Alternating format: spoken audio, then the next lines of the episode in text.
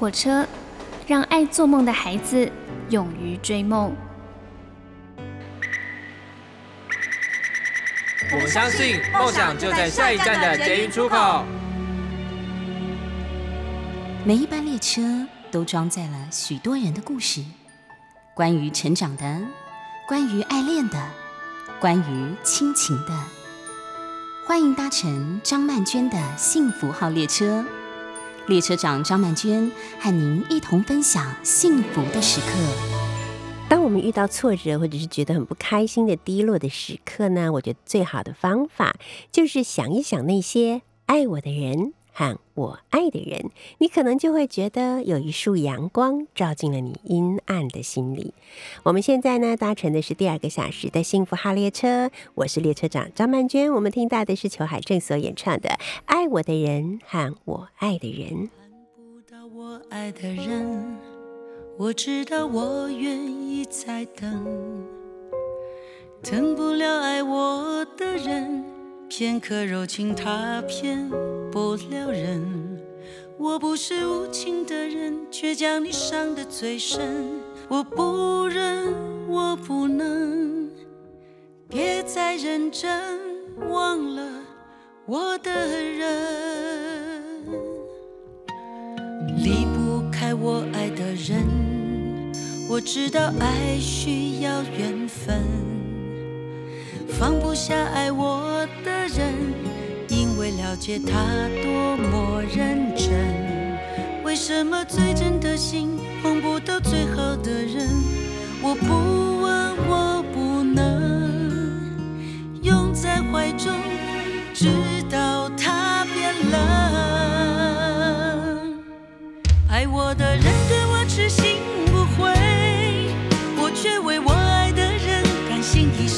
伤悲，在乎的人始终不对，谁对谁不必虚伪。爱我的人为我付出一切，我却为我爱的人流泪狂乱心碎。爱与被爱同样受罪，为什么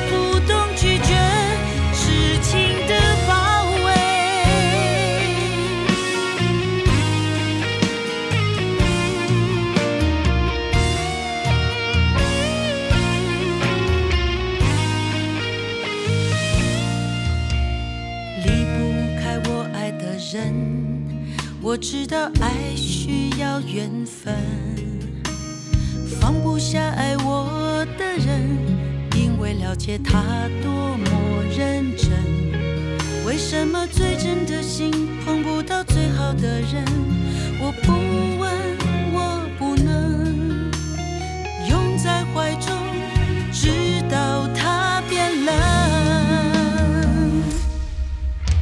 的人对我痴心不悔。虽然说呢，如果有啊爱我的人跟我爱的人在身边或者在心里，真的是很棒哦。可是呢，我们仿佛也来到了一个爱无能的时代，有很多人都会觉得说要去爱一个人或者被一个人所爱啊，是一件很困难的事情。因此呢，人们又有很多的爱的需求跟爱的给予，就决定还是爱宠物好了。我想，这也就是为什么现在呢，有越来越多的人呢，就开始饲养很多的宠物啊。那最主要的原因，我发现呢，要想要养宠物呢，都是为了要能够跟宠物之间取得一定的交流跟互动。像我有一个呃朋友，他是一个呃动物医师啊，他们他家里面也养了很多的猫，但他最近又开始养鹦鹉。啊，而且是从那个鹦鹉刚刚孵出来没有多久就开始养哦，每天都带在身边，形影不离。他说他的目的就是希望这个鹦鹉呢，慢慢长大以后会变得非常的亲人，因为从小就在人的手心之中长大的嘛，所以肯定会跟他感情很好。那旁边的朋友都觉得不可理解，你每天要花那么长的时间看那么多的动物为他们看诊，然后你一回到家里面呢，家里又有七只、八只、九只、十只猫。这么多猫咪围着你，你怎么还要养这个鸟呢？怎么还要养鹦鹉呢？那我的这个动物医学朋友的回答很有趣，他说：“你不知道吗？我们家的猫都不理我呀，好，只有鸟跟我比较要好哦。”然后我就突然有一个醒悟，就是说，其实很爱宠物的人，不见得说是就是为了爱宠物而爱，很多时候其实是因为能够跟宠物之间形成一定程度的依恋关系，就你会觉得说你被这个宠物所需要，而你也需要它，而且宠物又比较不会移情别恋。我是说比较不会哦，不是一定不会哦。啊，比较不会 移情别恋，所以其实就以爱的安全感这件事情来说的话呢，宠物能够给予的爱的安全感是远远超过人类的，因为人类就是一种既善变又多疑，而且又不值得信赖的东西，不是东西的种类，好物种这样，好，所以就有很多很多的人越来越喜欢养宠物啦。那根据了解呢，这些年来呢，在被饲养的宠物里面呢，最多增加的数量最多的其实就是猫。那有人说，你只要开始养了一只猫，就会有第二只，然后接下来呢，就像聚宝盆一样的，会生出第三只、第四只、第五只、第六只啊，甚至有些人家里面呢，有十只、八只也不足为奇。到底为什么猫奴是离不开猫的呢？就像我呢，刚刚开始啊养猫的时候，我们家两只猫一起养的嘛。养猫的时候呢，我们就会很多规矩，比方说啊，猫咪不可以上餐桌啊。你怎么可以上餐桌呢？因为你上了餐桌就会不太干净哈，你也不干净，你可能餐桌上有油啊，然后嗯，餐桌也会弄脏，因为你会掉毛啊、皮屑啊什么的，所以不可以上桌。刚开始的时候呢，我们家两只猫，一只公猫，一只母猫，公猫一见啊，母猫是一路那个一见就是。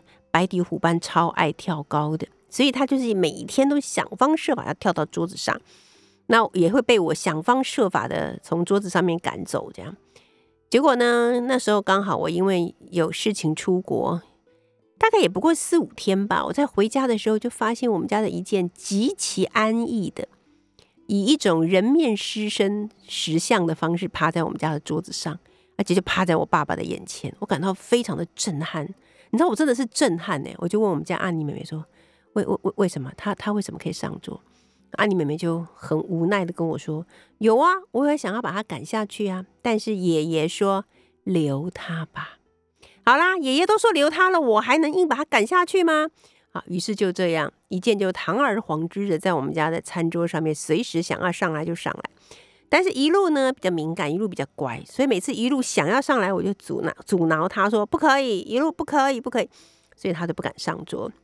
好，然后有一次我陪我爸妈，两年前吧，我陪我爸妈回那那个上海去探亲，啊，结果我就请了我的同事在家里面帮我照顾猫咪，喂他们吃啊什么的。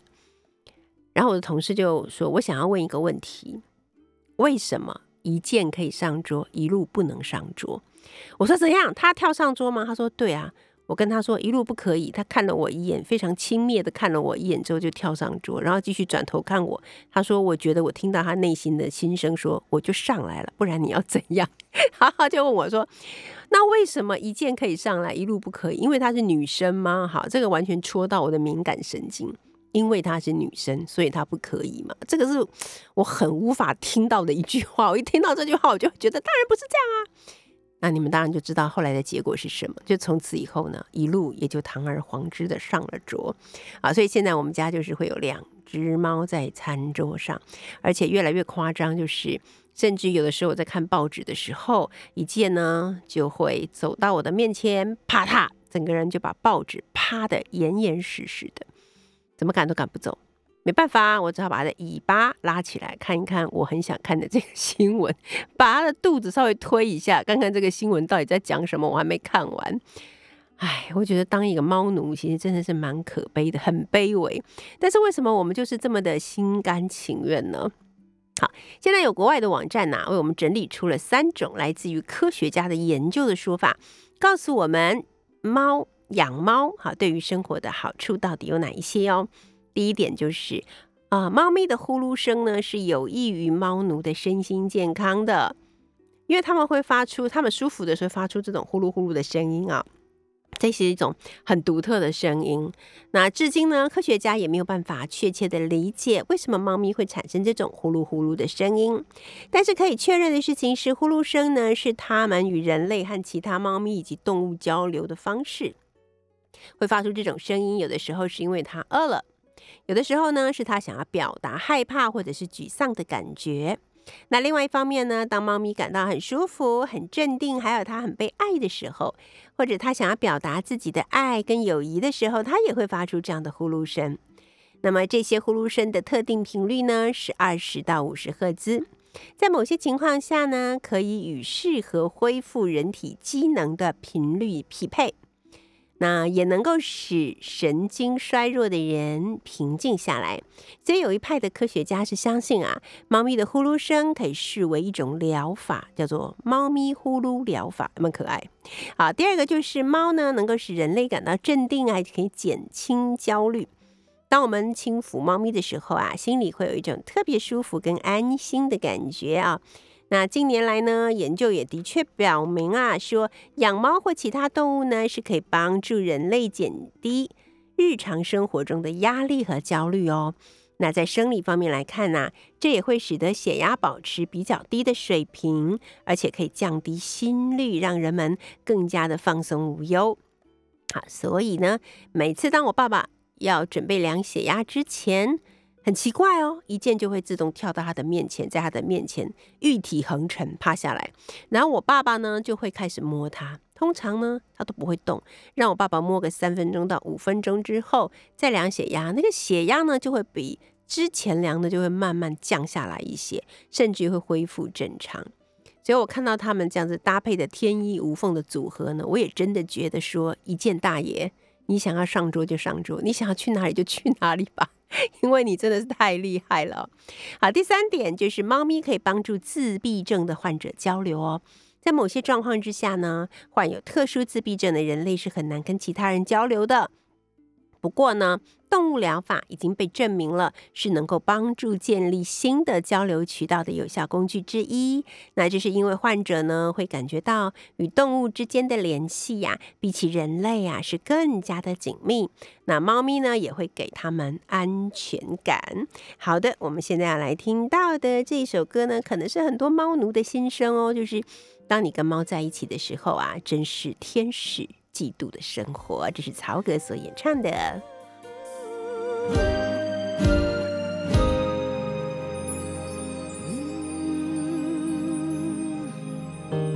真的什么都别说，彩虹正在消失，我们赶快捕捉。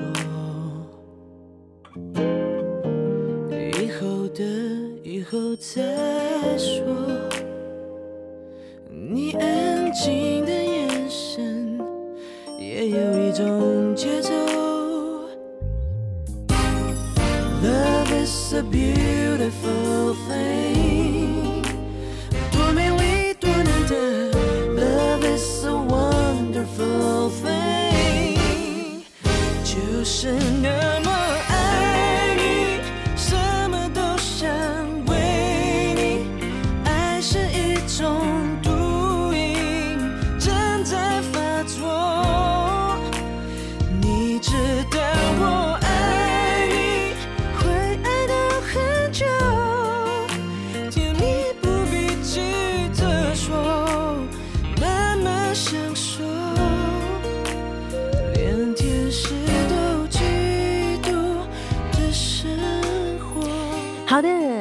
天使嫉妒的生活，这是曹格所演唱的歌。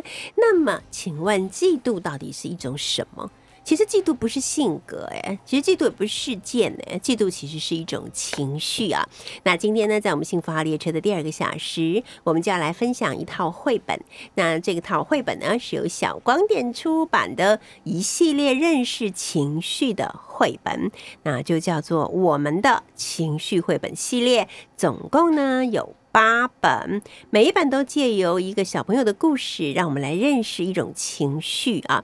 那今天呢，来到我们幸福号列车，跟大家一块来介绍这一套情绪绘本的，就是小光点出版的两位编辑，一位是江乃馨，乃馨你好，曼娟老师好，听众朋友大家好，好。那第二位呢是吴若何，若何好，曼娟老师好，听众朋友大家好，是。好，今天呢，我们要来聊一聊这个呃情绪绘本啊。那可能大家不是很清楚，小光点出版它是尖端出版社，专门负责出版童书的啊一个呃出版社哈，叫做小光点。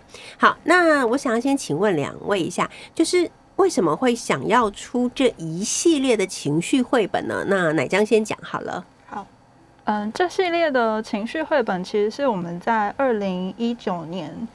呃，参加法兰克福书展的时候，国外推荐给我们的。那其实小光点在一八年开始就呃感感受到，就是台湾的家长对孩子的情绪问题，嗯，很需要一些辅助的绘本去帮他们怎么教孩子说，呃，譬如说他。生气啊，或者是伤心，或者是面对各种情绪问题的时候，他该呃小朋友自己该怎么办？因为孩子自己可能语言能力或者是表达能力还没有那么成熟，所以他可能只能用哭闹或者是摔东西的方式去表达。但父母不知道他现在在生气什么，或者是不父母可能不知道他现在心里到底发生了什么事。嗯，对。那其实我们就希望透过这样子的。小朋友的故事，然后去让小朋友自己读完以后，可能会感受到哦，我可能呃曾经有跟这些故事主角们经历过相同的事情，然后从而知道说哦，原来当我感受到这样子的情绪的时候，原来这个东西是嫉妒，嗯，那原来我会嫉妒，或者是原来我会感觉到害怕啊，或生气，或者是。其他的各种情绪，对，而且我觉得这套书很不错的地方，就是首先它的作者哈是呃科奇卡，他是一位法国的童书的作家，然后他就是每一本书里面都找到一个孩子所发生的故事啊，然后慢慢去引导我们了解孩子的情绪是什么，而在每一本书的最后面呢，会附一篇心理师对于这种情绪的说明，就是当孩子在遇到这些情绪状况的时候，父母亲应该怎么样来陪伴跟引导孩子，我觉得。这是这一套书啊，就是除了这个绘本本身之外，是最有价值的地方。好，我们赶快先进入今天的第一本。好，今天的第一本呢，若何要为我们介绍的这本书是哪一本呢？嗯，这本叫做《慌张的夏琳》。嗯，那这里面的故事呢，就是夏琳这个小女孩呢，她平常是跟爸爸妈妈晚上睡觉是睡在不同的房间。那这那平常呢，他早上都是会先呼唤爸爸妈妈，起床之后就先叫爸爸妈妈进来，然后之后呢，再跟爸爸妈妈一起出去吃早餐啊等等的。但是呢，有一天夏琳早上起床就突发奇想，觉得说，哎，我今天先不要叫爸爸妈妈好了，我自己走出房间去找他们，给他们一个惊喜。于是呢，夏琳就偷偷摸摸的来到了家里的客厅，但是却发现爸爸妈妈都不在。就找不到他们了。哇哦，哇，到处都，这家里是到处一片寂静。嗯，那夏琳觉得爸爸妈妈怎么不见了？顿时呢，这个慌张的情绪就笼罩了他，让他觉得很害怕，很想要跑回房间躲起来。这就是这样一个。就是描述慌张情绪的故事。嗯，那呃，因为刚才我们之前有聊嘛，就若何说这个故事是你自己最有感的、最有 feel 的故事啊，是因为自己小时候可能也有过类似这样的经历，对不对？好，那请问在这本书的最后面，心理师给了呃家长或者老师一些什么样的建议呢？什么样的可用的建议呢？那后面呢？心理师有提到说，其实慌张这个情绪啊，它不完全是一个不好的情绪，它反而可以帮助我们，就是辨认到危险的事情，然后避开危险。所以呢，适度的慌张其实是对小朋友有帮助的。只是小朋友有可能会因为把事件跟一些不真实的事情、不好的事情连接在一起，导致说他每次遇到这个情况就会陷入慌张。就变得比较严重，所以呢，心理师就是建议家长可以用言语跟举动让他放心，或是一起聊聊这样的状况，或是回想一下那时候慌张的情况是什么样的情况会让你觉得慌张呢？那。透过就是跟小朋友沟通啊，聊聊天，让他可以重拾信心，然后减低这个慌张的情况。OK，好的，谢谢若何。接下来我就请乃心来帮我们介绍你今天想要介绍的第一本情绪绘本是哪一本呢？好，呃，我今天想要介绍的第一本是《找回自信的露娜》。自信心，嗯，对。那这一本呢，它故事发生在露娜的学校，就是有一天上美术课，老师要他们捏粘土，然后要先让大家先选好颜颜色之后，再做到那一个颜色粘土的桌上。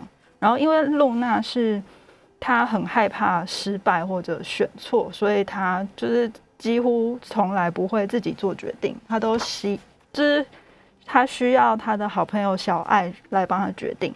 但小爱决定的可能是她自己喜欢的红色，她不不一定是露娜喜欢的颜色。对对。然后，所以露娜这时候她就决定要听从小爱的，就是的决定，他就也选了红色的粘土。就后来到了体育课的时候，体育老师跟他们说：“呃，你们现在想就是，反正体育老师就让他们孩子做一些游戏。然后在这个过程当中，体育老师跟露娜说：“呃，你就是你可以尝试的，就你不是小爱，所以你可以决定自己的事情。然后，呃，你也不要因为说，譬如说你在游戏中就是呃打败了露娜而感到呃觉得自己好像是不是呃有一点像背叛朋友，或者是呃比朋友好。但是，但是一般平常的时候都是这个朋友来帮他做决定的，对，然后。”但这件事情就激发了露娜的自信心，就她在体育课感受到说：“哦，原来，呃，我其实没有我自己想象的这么弱小，我也是可以有很强壮的时候。”那下一次再轮到他需要挺身而出做决定的时候，他就能够记起，就是他就可以找回他的自信。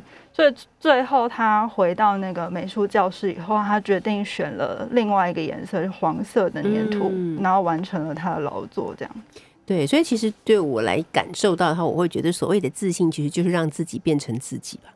对，啊，就很多时候我们没有勇气让自己变成自己，就是因为我们没有自信心啊。好。那在这个书的后面呢，当然也有这个呃心理师给孩子们的建议啊。对，那比方说呃，心理师可能会跟孩子、跟这个家长们说，怎么样去尊重孩子的进步啦，好，或者是怎么样让他可以保持自信心。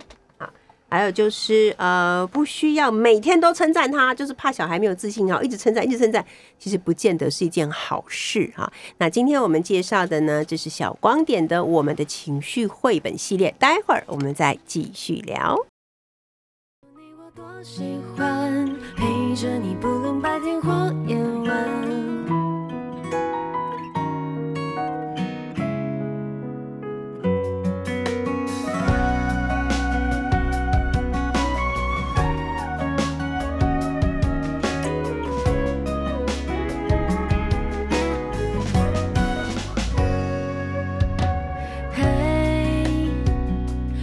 知道我有多想你在每一个有星星的夜里把光一天一天连成你放进心底陪着我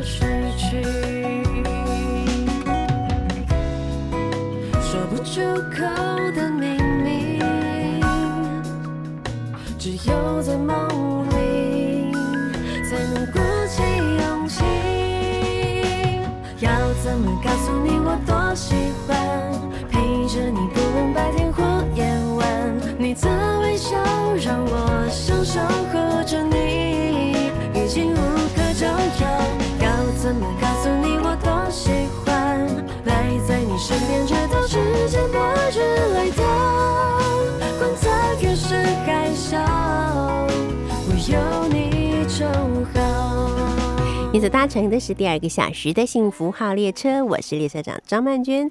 今天呢，大啊，我们的幸福号列车要跟大家推荐的这一套书是由小光点出版社所出版的，叫做《我们的情绪绘本系列》。那因为呢，我自己在呃小学堂里面呢，跟孩子们相处了有十五六年了，我发觉，尤其是这几年来呢，孩子其实最大的问题是什么呢？就是情绪问题啊。当他的情绪出现一些状况，而大人又没有办法适时的理解到并且化解的话呢，那孩子不管是在学习的专注度，或者是人际关系，或者是各种方面，都会出现让我们觉得怎么这个小孩变成这样的这种状态啊。所以呢，我觉得这套书真的非常适合许多的家长。还有许多的老师哈，大家呢一块儿来借由认识情绪而认识我们身边的每一个孩子，给他们及时而且很良好的引导。那今天来到我们幸福号列车的呢，就是小光点出版的编辑江乃馨还有吴若和两位啊。那刚才他们各自呢跟大家分享，并且介绍了一本情绪绘本。那若和，你接下来要跟我们分享的这一本情绪绘本是什么呢？嗯，这本是妈妈给卡汉的爱之吻啊！你看，跟我们的歌很配，有没有？怎么样告诉你我有多喜欢你呢？通常有时候一个爱的吻就可以了，对不对？那是什么样的一个故事呢？那这本书呢？这本书在讲被爱的这个情绪，它是这一套系列之中很难得的一个正向的情绪。嗯，那这个故事呢，就是卡汉他从小跟妈妈两个人是相依为命，但是有一天妈妈告诉他说：“你住在外外国的。”一一位外婆，她生病了，所以我必须要出国几天去照顾外婆，没办法带着你一起去。这就代表说，卡汉必须要暂时跟妈妈分别几天。那卡汉当然就有一点担心啊，但是妈妈告诉他说：“别担心，我已经请了另外一位，就是邻居的哥哥来帮忙照顾你，而且呢，每天晚上我都会打电话给你，跟你说说话。”那卡汉呢，也就。就渐渐的接受妈妈就是要出国的这件事。那后来妈妈送给卡汉三个吻，这这三颗是妈妈说是爱之吻的种子，当卡汉需要的时候就可以唤醒他们。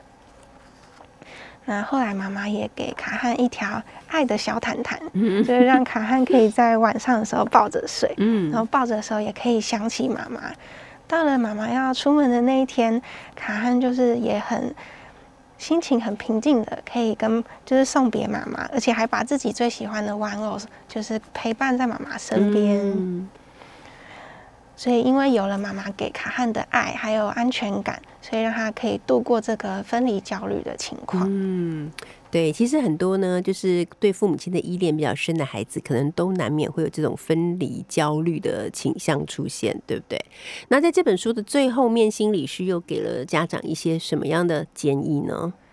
那心理师就跟家长说，呃，每天都要找机会来传达你的爱。而且这个并不是以付出的时间多寡来衡量哦，而是要以相处的品质来衡量。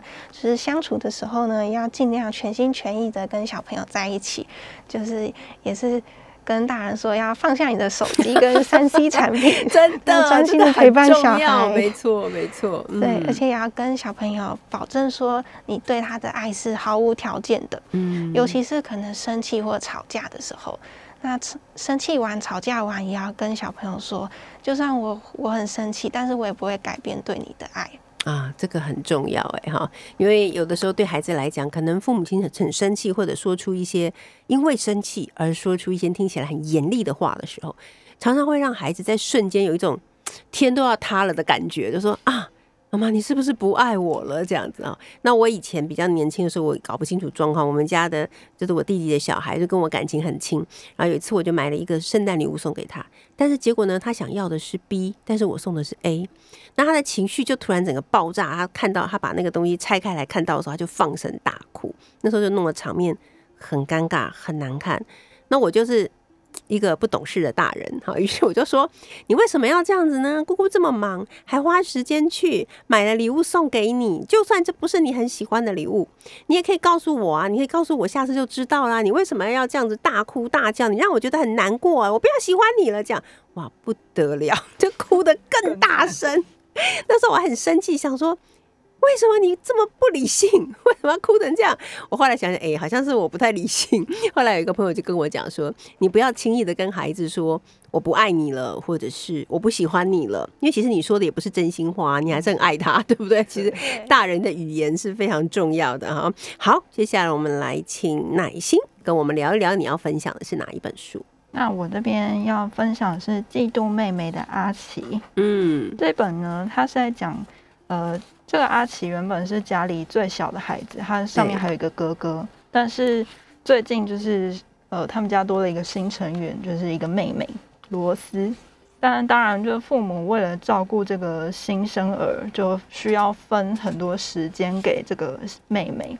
那就当然的导致阿奇的，嗯，跟父母相处的时间变少了。就平常妈妈可能都会帮他穿好衣服，然后带他去上学。但是妈妈现在要先帮妹妹，就是穿好衣服、打理好，才有办法送她上学。他现在可能都要自己来。然后爸爸因为换了新工作，所以。也没有办法一直陪在就是阿奇的身边，所以导致他阿奇就开始觉得，哦，大家是不是不爱我了？就是是不是忽略我了？那其实他也知道说，因为妹妹还小，所以需很需要大人照顾，但是他就是无法忽视自己心中的刺，那个刺就是嫉妒。对，然后他在学校里，他也变得就是不爱讲话，然后也不跟同学玩，因为他觉得。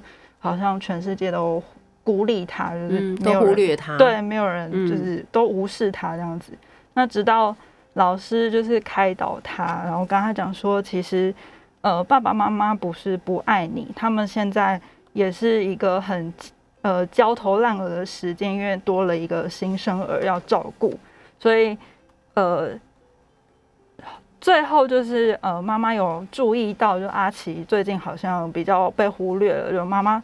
在晚餐前主动跟阿奇说，我们可以找一个时间好好的相处，就是好好的独处。然后后来爸爸也就是找了时间，就是跟这个阿奇就是独处之后呢，阿奇那个心中的刺就消失了。我在读这本书的时候，哈，乃心，你知道，我就马上想到叫做老二情节。对，那他刚好就是上面有哥哥。啊，下面又有一个妹妹，她就是卡在中间的。她哦，看着爸爸带着哥哥去上学，然后又看着妈妈一直在忙妹妹，瞬间觉得，难道我是这个世界上不需要存在的一粒灰尘吗？马上就整个沮丧起来了。这种真的小孩常常会发生这种事，哎。好，来我们看看心理师给大家什么建议呢？好，那这边心理师就说，其实嫉妒它是最容易出现在手足之间，因为就。小孩子嘛，就是总是会比较说父母亲好像对哥哥比较好，或者是对妹妹的照顾。但实际上，呃，大人对孩子，呃，必须要透过陪伴跟相处，才能让孩子感受到就是大人对他的，就是家长对他的爱。然后，所以他这里面有提到说，因家长必须要跟每个孩子分别度过独处的时光，而不是说全家人都在一起。那这个老二就是阿奇，他可能就会感觉哦，大嗯，爸妈是不是比较顾妹妹啊什么的？对。然后也不要强迫这个孩子说一定要去照顾或是爱护最小的孩子，因为就是多的呃，就是应该说这个新生了的妹妹并不是他选择的，没错，父母生下来的，不是不是他愿意的。嗯嗯，对。对这个我有亲身的经历，就是我有一个好朋友，她大概四十岁的时候决定要怀孕生第二个小孩。那她的呃长子那时候已经十岁了，本来都觉得自己是独生子的，后来突然之间要有一个弟弟出现了。然后我记得那时候我们跟他聊天，有时候就说：“哎，你做哥哥了，是弟弟刚出生吗？开不开心？高不高兴？”这样，然后那个小男孩就面无表情的说。很开心，我们这些大人就说：“哎，这明明就是不开心嘛！”啊，可是我觉得妈妈处理的非常好，就是她永远都会拨出一些时间来，是跟这个长子相处的。嗯，好，就是让这个长子觉得说，其实妈妈还是跟以前一样爱你，没有差别。好，你还是妈妈很爱很爱的一个孩子，这样，所以这真的非常的重要。好，我们来听到这首歌是徐佳莹所演唱的《不安小姐》。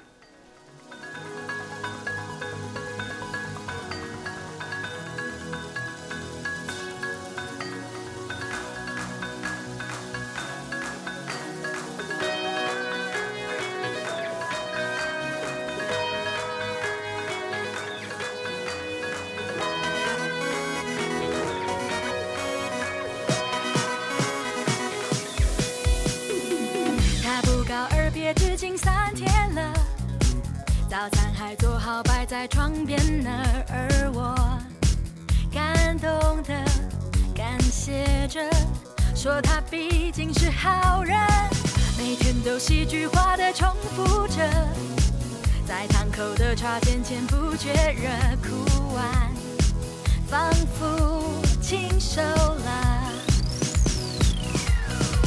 承认吧，他是怕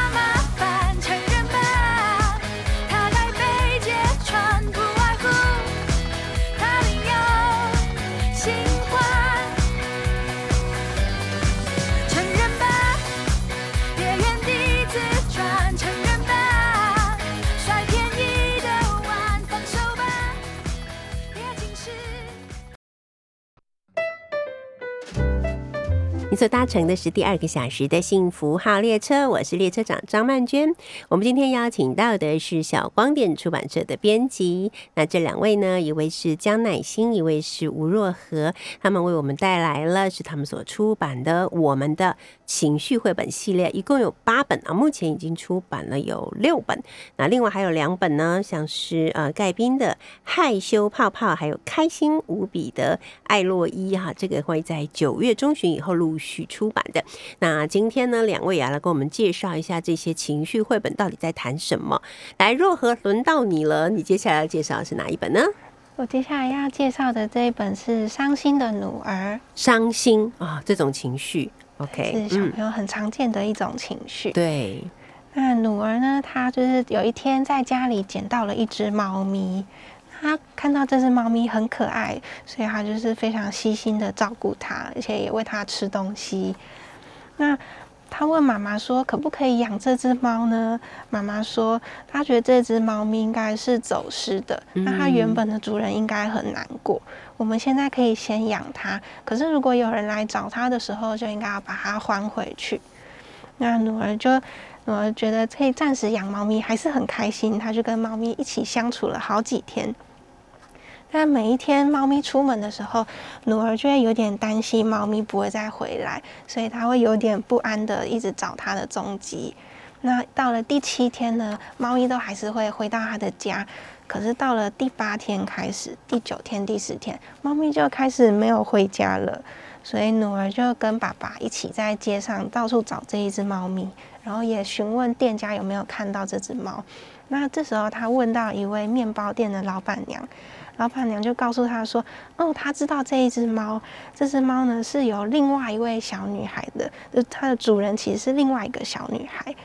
那那位小女孩呢，已经找这只猫找了好久了，所以找到这只猫的时候，她好开心哦。嗯，那到这边的时候，努尔就知道说，这只猫已经不会再回到他家了。对于是他就感到非常的伤心。那爸爸就安慰他说：“嗯，我知道你很伤心，可是猫咪跟它的主人已经找到，已经找到它的原本的家了，这也是一件不错的事情。”那爸爸也去同理那个努儿的情绪，说说就是我知道你现在非常伤心，那因为你很细心的照顾着它，虽然猫咪原本的主人不知道，可是这只猫咪永远都会记得你是它秘密的小主人。这个爸爸很会安慰，很会安慰小朋友。我觉得这个话说的非常好，哎，嗯，对，而且女儿就是前面都有一点就是哭泣的表情，但是到最后听完爸爸的话，她已经就是会开始微微笑，而且会看着窗外想念这只猫咪。嗯哼，好。那关于伤心这件事情呢，就是小朋友很难避免的一种情绪哦。那心理师是怎么提醒我们的呢？那心理师就是建议爸爸妈妈是让小朋友可以释放情绪，就是他想哭的时候就可以哭，不一定要告诉他说不能哭或是不能怎么样。那其实哭泣是一种他释放的方式，而且可以让小朋友知道说他伤心的感觉是可以被大人接受的。那也可以就是。也大人也不要把他的伤心感受说的微不足道，就跟他说，可能这都是小事情啊，不要在意什么的。可是其实这在小朋友的世界里面，它就是一件可能天大的事情，也说不定。那也可以协助小朋友把自己的伤心感分级，就是可能可以标示出零到五是伤心感的哪一个等级，第几级这样子？对，嗯那小朋友也可以对这个情绪有比较深的认知，然后也可以让他以后更能够表达出自己的情绪。对，没错。我觉得以前呢，我们在成长的过程中，常常发现大人很怕小孩子有情绪。比方说，我有一个朋友，他就说，以前他是在阿公阿妈家。好，就是爸爸妈妈在北部工作，他在南部嘛，就被寄放在阿公阿妈家里面养。那有的时候呢，妈妈会回来看他，但是没有办法待很久，因为他们在北部做生意很忙嘛，所以可能过了一夜之后，妈妈就要走。每次妈妈走的时候，他就会非常的难过，非常的伤心哦。那他就会去追妈妈，然后说：“妈妈不要走！”就像电视剧里面演的那样子。然后他说：“阿妈就会，阿公就会很生气，然后阿妈会比他更伤心。阿妈的伤心是说：你是不是不爱我？”就是整个扭曲，就是完全画错重点，有没有？然后阿公的伤，阿公的生气，就是会觉得说你干嘛要这个样子？难道我们对你不好吗？所以这个后来我的朋友就学会说，不可以在他们的面前表现出自己真实的感觉。后来慢慢就变成一个不太容易表达出自己真实感觉的大人。所以我觉得这个真的是非常的重要，就是去正视孩子所拥有的情绪。好，并且不要无限上纲啊！有时候大人很容易无限上纲，就是非常的戏剧化这样子。好了，接下来呢，我们就请乃心来为我们介绍今天的最后一本情绪绘本的书喽。好，今天最后一本是《生气的莉莉》。嗯，那其实生气就是大人小孩最常见的一种情绪，而且也是对大人来说，就是小孩在发脾气、乱闹的。的时候，大人也是最头痛，然后也会失控。对，就大人比小孩更生气。对，好，那丽丽这个故事呢，她她的父母已经不住在一起了，所以她每个礼拜。呃，他有一个行事历来标示说他这个礼拜要住爸爸家还是住妈妈家。嗯，然后他也替玩具们都规呃定下了一个规矩，玩具也都是一样，就是只要是在妈妈家玩的玩具，那就是留在妈妈家；在爸爸家玩的玩具就留在爸爸家，这样他他就不用一直搬来搬去。对。然后这个礼拜五呢，是轮到他要去跟爸爸，呃，就是住爸爸家的这个周末。然后爸爸来接他放学的时候呢，带了一个玩具给他，说这是这个周末他们要一起拼的一个城堡。是对，可是然后丽丽就很期待啊，因为她很希望就是可以跟爸爸一起玩这个就是这个拼图。但是呃，突然爸爸接到一个电话，说他的朋友在医院就是出出了一些意外，他需要去照顾这个朋友，所以他没有办法照顾丽丽。所以他就只好请，就是请妈妈过来接他。那相同的，他的玩具这个周末就也不能玩了。那个城堡，他这个礼拜就也不能玩。所以丽丽就很生气，她就觉得为什么我们讲好的规定，为为什么我这个礼拜想要玩的那个城堡就不能玩了？嗯。然后，然后他也说到说，他觉得很不公平，为什么爸爸跟妈妈都可以改变规则，但是他他却不行。那是因为妈妈就是也是一个突发状况，所以她也没有办法，就是现在这个时时间点，她没有办法改变这件事情。然后，所以回到家以后，丽丽就开始就是发脾气啊，然后丢东西、摔东西，然后很生气。然后这时候，其实妈妈也很生气。但妈妈做了一件我觉得很很棒的事，就是她呃回到客厅里。让先让自己的心情平复下来，然后也让丽丽自己在房间里面，就是她摔她的东西，就妈妈发泄一下都对，让她发泄。嗯，这时候就是等到两个人情绪都慢慢平复下来以后，他们才有办法就是继续就是哦，就是最后就终于和好了这样子。有时候那那我们这个周末改成去野餐这样子。嗯嗯嗯。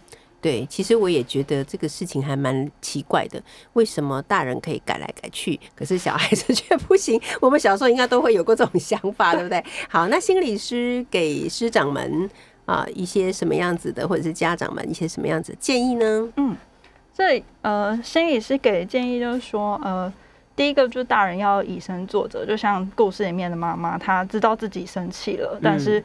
不，呃，他不希望自己的怒气去影响到孩子，所以他就是让自己，呃，呃，可以暂时冷静一下，让双方都冷静一下。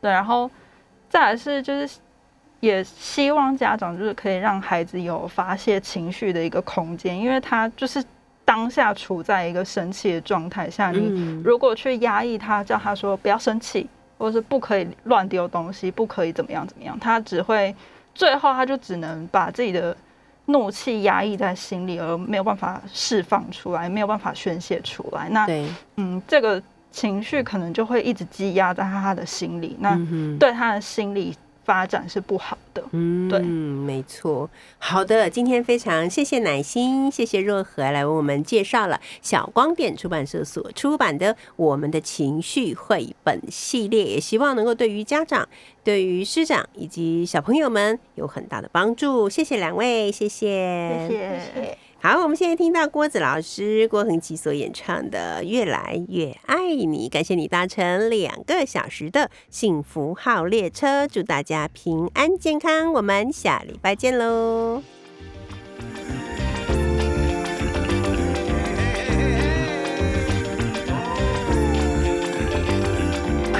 莫名其妙，我好像一直都遇见你，陌生的熟悉可以麒麟谈天说地零距离无视晴天下雨。听对的音乐就是最佳催化剂。